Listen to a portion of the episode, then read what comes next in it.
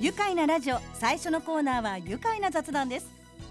今日のゲストは今年 ITF 国際テニス連盟公認のシニアツアー男子ダブルスで日本人として初めて45歳以上の世界ランキング1位に輝きましたプロテニスプレーヤー佐藤正弘さんですこんにちはよろしくお願いいたしますこんにちは。よろしくお願いします。佐藤です。佐藤さん今日お招きいたしましたがいやもう世界ランキングって言ってる自分が興奮ちょっとしてしまうんですけども、いまずは率直におめでとうございますこありがとうございます。れね世界ランキング1位になった瞬間はい。いかがでしたか正直、ええあのランキング出たのがあのクロアチアにいるときに、はいなんはかい、11月ですねそうなんあいや、ごめんなさいえー6月そうそう6月なんですけうども、まさか1位になってると思わなくて、でパートナーがパッと見たら1位になってるよっていう感じになって、そんな感じななんですか驚きの方がもう慣れると思ってなかったので 、ご自身ではいそうそそのツアーで慣れると思ってなかった。はいはいいやもうびっくりですね。うわー本当にびっくりしました。じゃあ逆にご自身たちよりもは周りいの方が反応すごかったんじゃないですか、まあでもなんかわあんまりこうもうピンとこないというかあ本当にみたいなへでまた向こうにいるから帰ってきてもちょっとか隔離とかもあるしなんかえなるほどなるほど、はいなんか1位の実感がないまま過ぎちゃいましたねこうじわじわじわとくるようなまあでもそうですよねあーなんかそうすごいねすごいねって言って、ね、もらえるようになって、ええあすごいんだって思うようになりましたけどね そうなんですね、はいでも実はねあの佐藤さんたちってその世界ランキング1位今6月になられたっていう話しましたけども、はいそれだけではなくて、はい11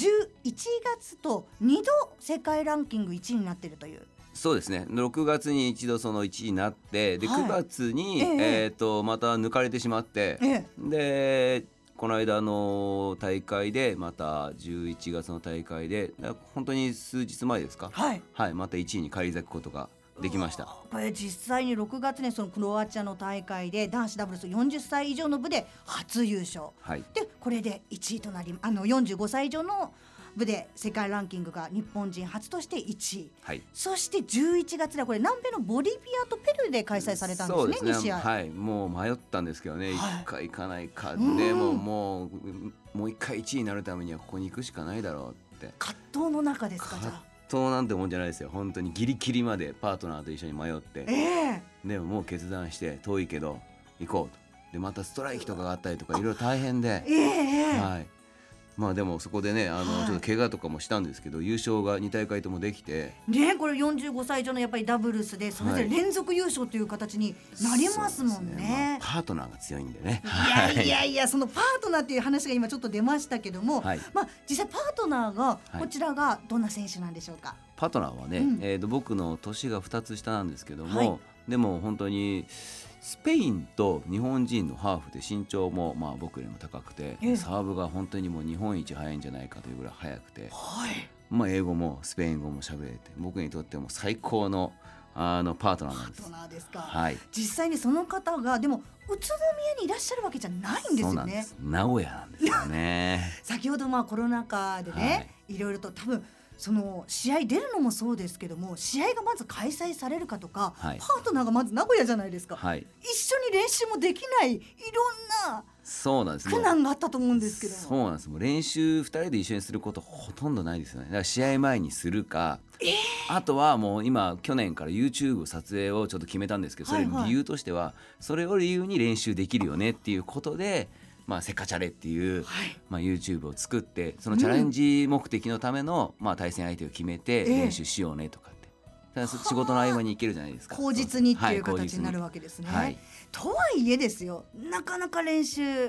期間持てないですよね。そうなんですねこれがねこれってこうペアを組む方ってわかんないんですけど、はい私スポーツとかちょっと経験がないので、はい、あれですかやっぱプロだからこそある程度お互いが日々やっていれば、はいその大会で出てしまえばなんとなくもう、まあ、プロ一緒に組んでからある程度経ちますからはいこうあうんの呼吸でできるとかそういう感じなんですか、まあ、あうんの呼吸もあるんですけど、ええやっぱりその大会終わったごとにあのいろいろとあの話し合っはいてまた課題を見つけてお互いがその課題を練習してくるっていう感じではあでも本番で合わせるええうんですまめに例えば電話やメールでこここうしていこうかとかそういうやり取りとか はまめに連絡はしてますけど、ええテニスの話はほとんどしないです。なんですねはい、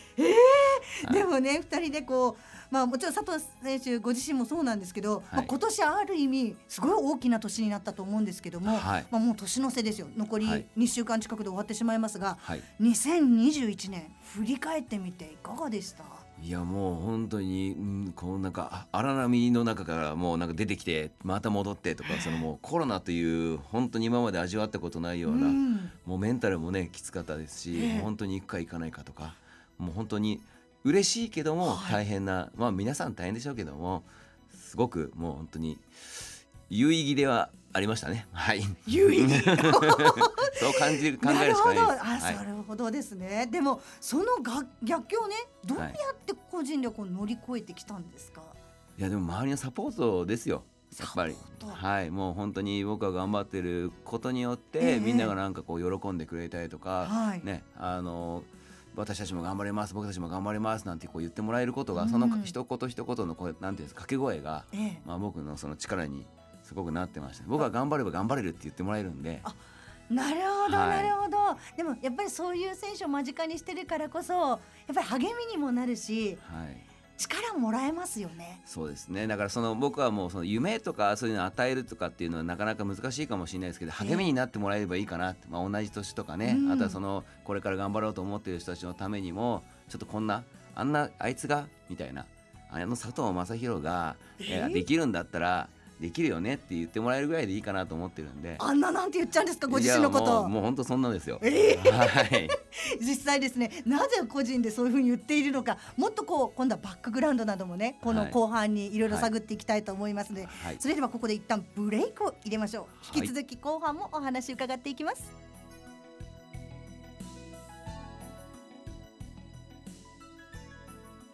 愉快な雑談今日のゲストは今年 ITF 国際テニス連盟公認のシニアツアー男子ダブルスで日本人として初めて45歳以上の世界ランキング1位に輝きましたプロテニスプレーヤー佐藤正弘さんです引き続きよろしくお願いいたしますお願いします。さて世界ランキング1位まで上り詰めた佐藤さんなんですが、はいまあ、テニスはねそのいつからどのようなきっかけで始められたんですかこれを話すと長くなるんですけど、ええまあでもうちの、えー、親父がたまたま僕が生まれる時に、えなんかこうね暇ででなんかこうそこら辺歩いてる時にテニス教室はい、なんかそれを見てパッとひらめいたんでしょうねう。んでそこでテニスを始めてしまって、ええそこからまさかの脱サラしてってええで僕が生まれてからその親父のテニスに付き合っていくようなそんなところからこうテニスが始まっちゃったみたいな。だからも実う際に佐藤さんのはいそのテニスを始めるきっかけもそうですけど、お父様もすごいんですよ ね。すごいっていうのは何がすごいかすってわかんないですけどすごいです。あのはい佐藤さんのホームページがありまして、はいそこにヒストリーっていう部分があるんですよ。はいそこにはいこういろいろね歴史があるんですけど、実話です。はいご。じご自身のじあの実話の前に。はい。お父様のはいまず実話がすごすぎて、はい会社員からそのね、はい今あのテニスの方に始まってっていう話がありましたけども、はい。こういう夢物語もあるんだなと思いつつ、はいそのテニスプレーヤーになったお父さんに今度は佐藤さんご自身がっていう形で。そうなんですよね。なんかこえうやってましたね。本当でも小さい頃から連れてあのテニスコートに連れて行かれてっていうような形だっそうたんでですすね。ねどちらかというと連れてってっていうよりも連れて行かれてっていう僕のイメージはですよその頃あんま覚えてないですけどはいはいでもなんかそういうまあ本当に行きたくて行ったのかどうかもわからないようなねみんなやっぱりそういうね、はいちっちゃい頃ってまあ他のそうです遊ねびとかもある中でね、うんうんでもそんな環境の中ねもう長年やられてて、はいちょっと一度は逃げ出してみたいとかそういう気持ちになったことなかったんえですっか、ともうずっと逃げ出したかったですよ そうなんですね、はい ずっと逃げ出したかった、はいなんかまあ、うん、でもテニスどこかで好きなんですよええうん何回もやめるやめると言いながらもはいはい舞い戻ってるんで、まあ、結局僕にはテニスしかなかったんだなって、まあ、今思えば、は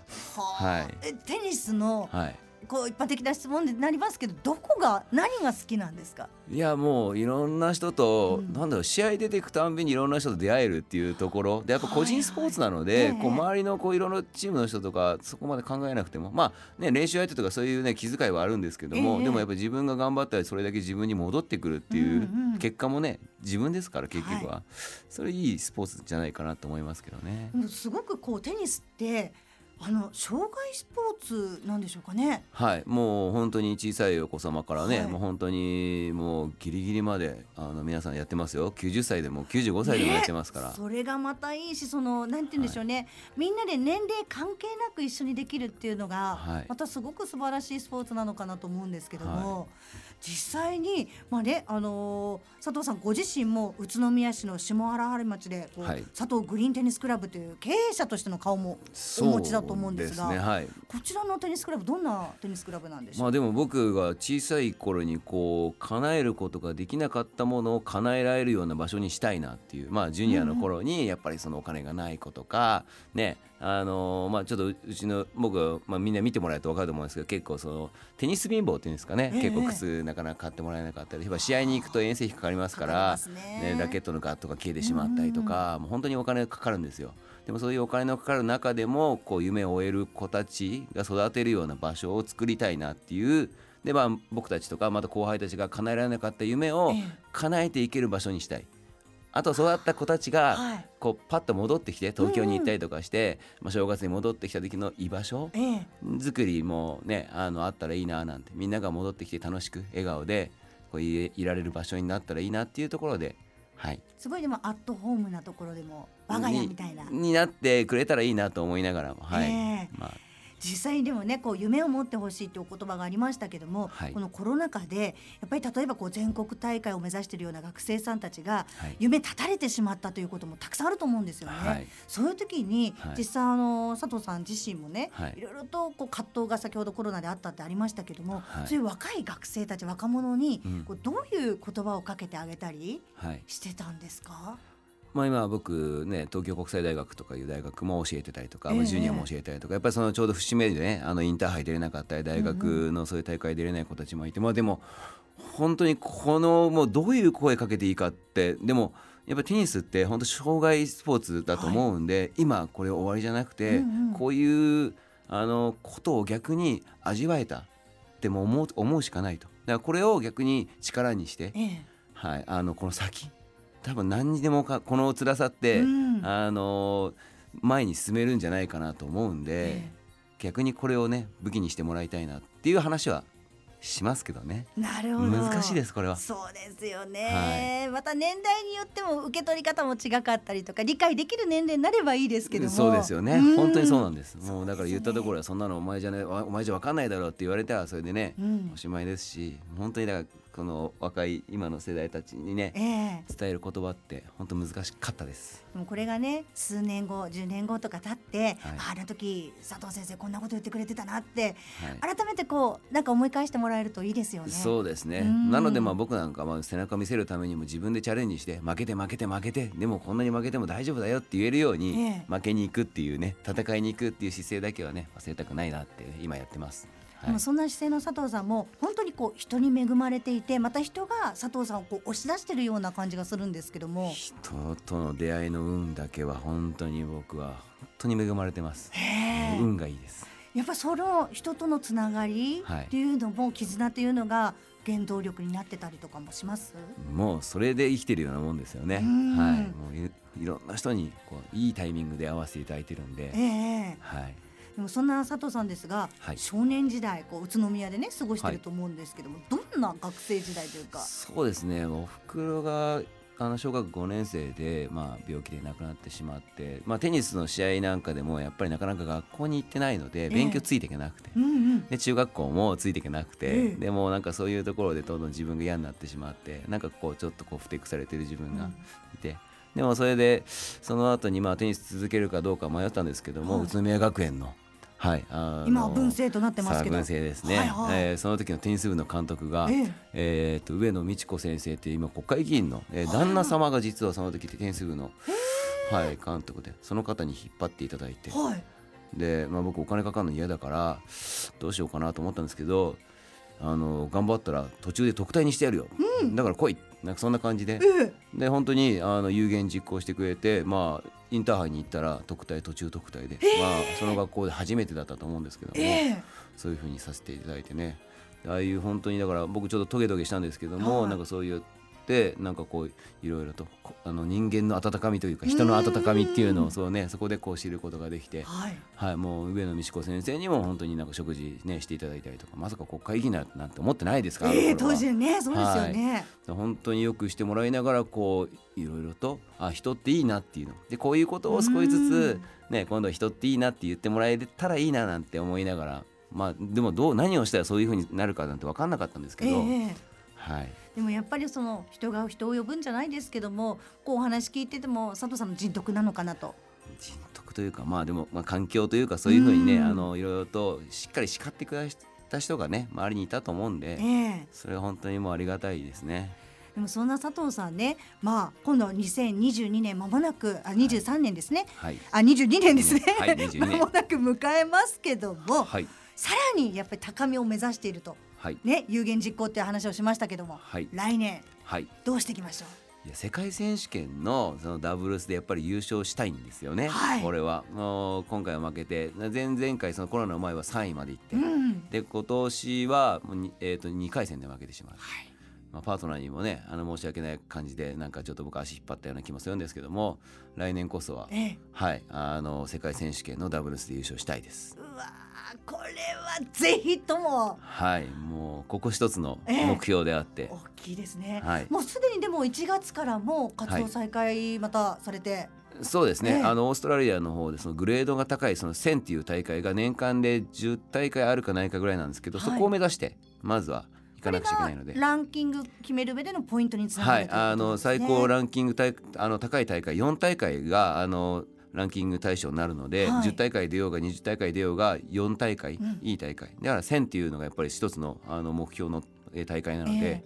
まあ、これこの状況なので行っていいかどうかもちょっとわからないんですけうどんもうチャンスあればでもあの行けるように準備をしたい少としでも思ってます。もうじゃあ1月ですからあともうね本当にすぐなりますけそうなんどですよちょっとあの先月の怪我がまだうまく治ってなくて、ええちょっと今リハビリ中ではあるんですけど腰の方えですか腰とあと今足底筋膜炎って言ってちょっとかかとも少し痛くてね、あらあらあらはい、体重も少し増えてきてるんで、ええちょっと気をつけなくちゃいけないなって思いながら今やっじゃてあます。体調を整えながら、はいぜひ来年も世界選手権そして引き続き、はい世界ランキング1位でそうですね、ええ1位をねこのまま続けられるように頑張りたいと思いまぜすひ。頑張っていただきたいと思います。はい、じゃあそれではねまだまだお話聞きたいところではあるんですが、はい、今日もですねこのワードで締めたいと思うんですが最後はある意味はい、佐藤選手にはこいの言葉決めていただきました、どんな言葉でしょう、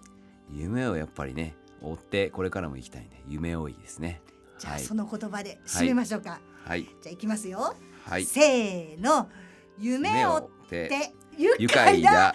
宇都宮ということで愉快な雑談今日のゲストは今年 ITF 国際テニス連盟公認のシニアツアー男子ダブルスで日本人として初めて45歳以上の世界ランキング1位に輝きましたプロテニスプレーヤー佐藤正弘さんでした佐藤さんどうもありがとうございましたありがとうございました住めば愉快だ宇都宮